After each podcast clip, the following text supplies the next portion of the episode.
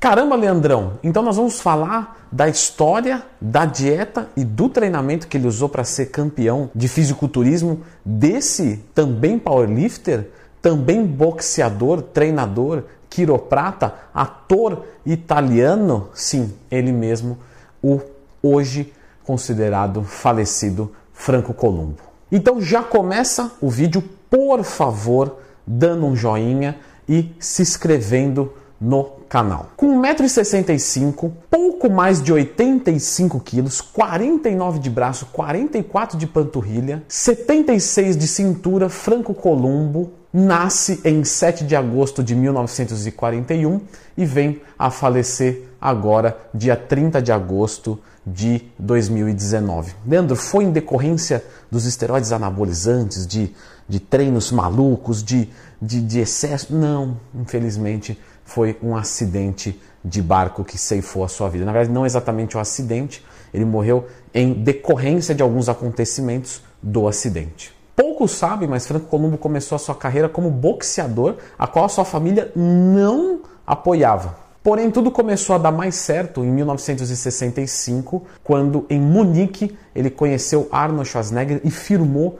uma excelente amizade. E com essa excelente amizade, ele começou a treinar junto com Arnold Schwarzenegger e um ajudou o outro. Apesar do Franco Columbo já ser muito bem considerado na Europa, né, já que ele era italiano, depois de cinco anos lá nos Estados Unidos, então em 1969, foi que a carreira dele começou a dar melhor. Por quê? Porque o Arnold Schwarzenegger estava junto com ele e isso com certeza impulsionou ele. Em 1976, né, mais de 10 anos que ele tinha conhecido o Arnold Schwarzenegger, foi quando começou a sua carreira a dar muito certo, quando ele ganhou o seu primeiro Mr. Olympia overall. Ele já tinha ganhado lightweight, mas o overall veio em 1976. Se não bastasse ele ser fisiculturista e powerlifter, claro, ele usava da força dele para campeonatos como o World Strongest Man também, a qual se destacava muito. Apesar de ele ser um indivíduo baixo, de 1,65m, como a gente já falou, ele tinha muita força. Então ele competia nos dois. É, que legal. Como vocês podem ver no Pump Iron, ele era muito forte. Então ele tinha excelentes marcas, como por exemplo os 340 quilos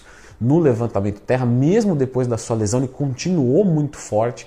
Ele conseguiu no levantamento olímpico 147 quilos, no arranque 122 quilos e no arremesso 181 quilos. Mas enfim, quando ele quebrou a perna, o pessoal falou: já era meu amigo, não vai dar certo, acabou, né?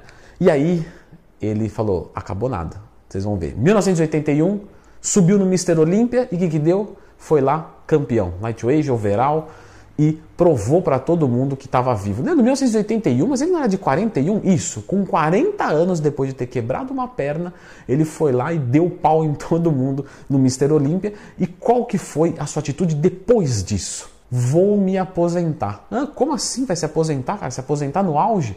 Exatamente, vou sair por cima, inteligente. Muita gente achava que o Franco Columbo, na verdade, tinha uma linha mais bonita do que a do Arnold Schwarzenegger, porém do Arnold Schwarzenegger ele ganhava overall porque justamente a sua altura era maior, então ele tinha mais presença de palco, mas muita gente acreditava que em questão de simetria o negócio era com o Franco Columbo.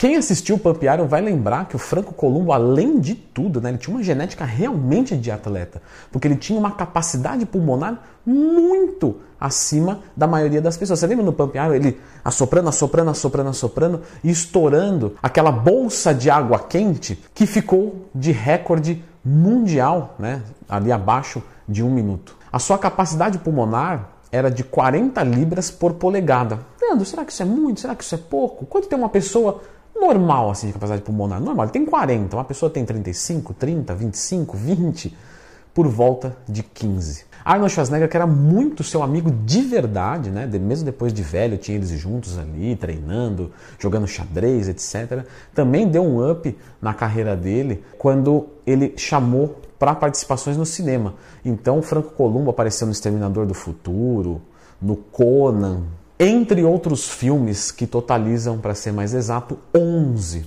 E falando aqui de números, né? Apesar dele ter ganhado dois Mr. Olympia overall, né, ele ganhou muitos outros campeonatos, tá? Pela NABA, pela IFBB, para ser mais pontual, 16. Se não bastasse tudo isso, ele ainda foi treinador do Stallone, a qual o, ele brincava, né, falando assim: Eu fiz o Rambo, eu fiz o Homem da Guerra, porque no Rambo 2 foi com a tutoria do quiroprata treinador, né?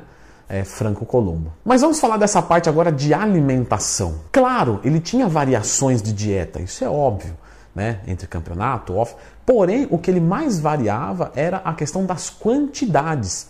Os alimentos específicos ele mantia mais ou menos. No book ele jogava mais carboidrato, ele trocava alguns legumes, né, alguma quantidade dos legumes e vegetais, que a gente vai chegar lá, por mais arroz, batata e tal. Porém, a estrutura da dieta dele era muito interessante, principalmente para essa galera, vamos colocar aqui, new school e com fobia de lactose, né, e coisas do tipo. Então vamos lá, café da manhã, o que ele gostava de comer no café da manhã? Gostava de comer frutas variadas, suquinho de laranja, então já mete uma frutose para dentro. Leandro, são grandes fontes de frutose? Não, não é grande fonte de frutose, mas tem frutose.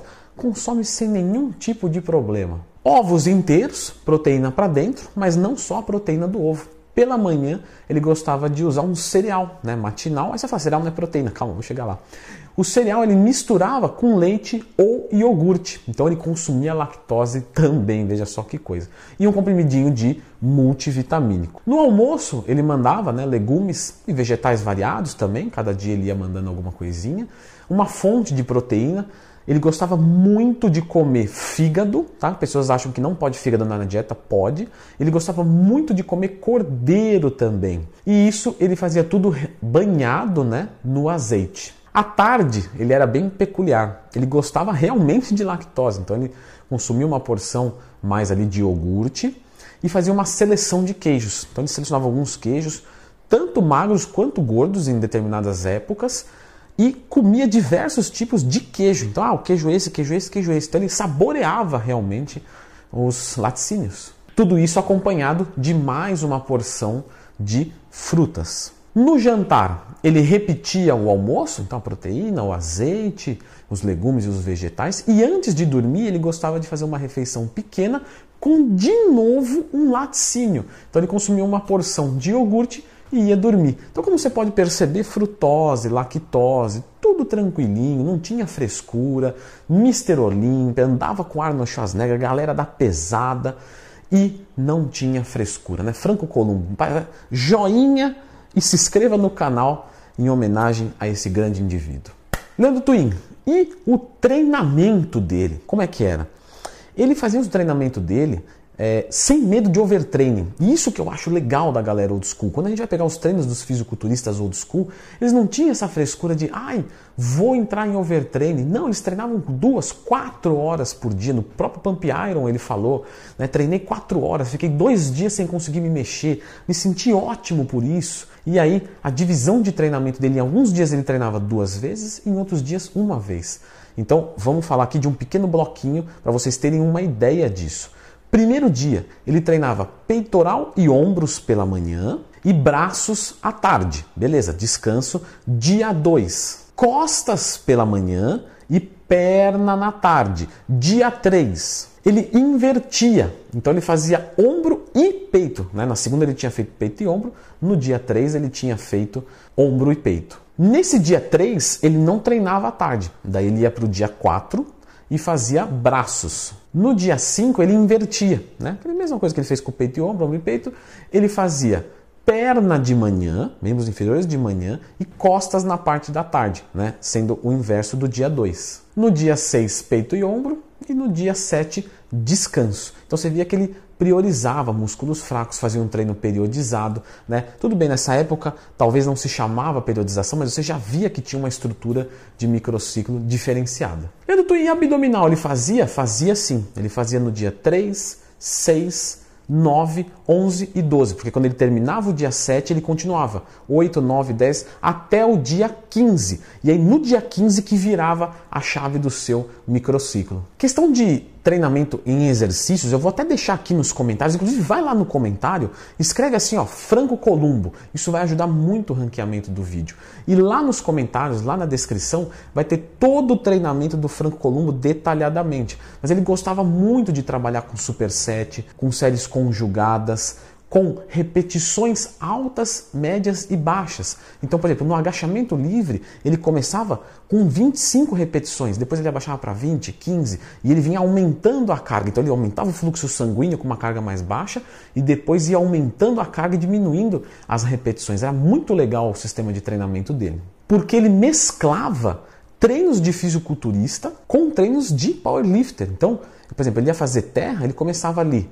Terra ele fazia mais pesado, tá? 5 repetições, 4, 3, 2, 2, 1. Agachamento livre, ele começava com 25, mas ele fazia uma ali para força mesmo, uma, duas, três repetições no máximo. Então ele mesclava os dois, que aí que foi criado, né? Só que não tinha esse nome ainda, o Power Builder, que algumas pessoas até hoje seguem essa linha. Enfim, fantástico, tá? Mesmo depois de velho, ele tinha um shape legal, claro, criou uma barriguinha, mas você não vai esperar de que o Pelé jogue a mesma bola de que ele jogava com 20 anos. Então você não vai esperar que o físico do Franco Columbo fosse igual em 1981, quando ele ganhou o Olímpia. Né? Ele já era um senhor, 78 anos. Mas ele tinha um shapinho legal, uma barriguinha, mas tinha uma foto com os bíceps né? legalzinho. Tinha a foto dele treinando com Arnold Schwarzenegger depois de velho. Enfim, esbanjava a saúde. Grant o que, que ele morreu mesmo?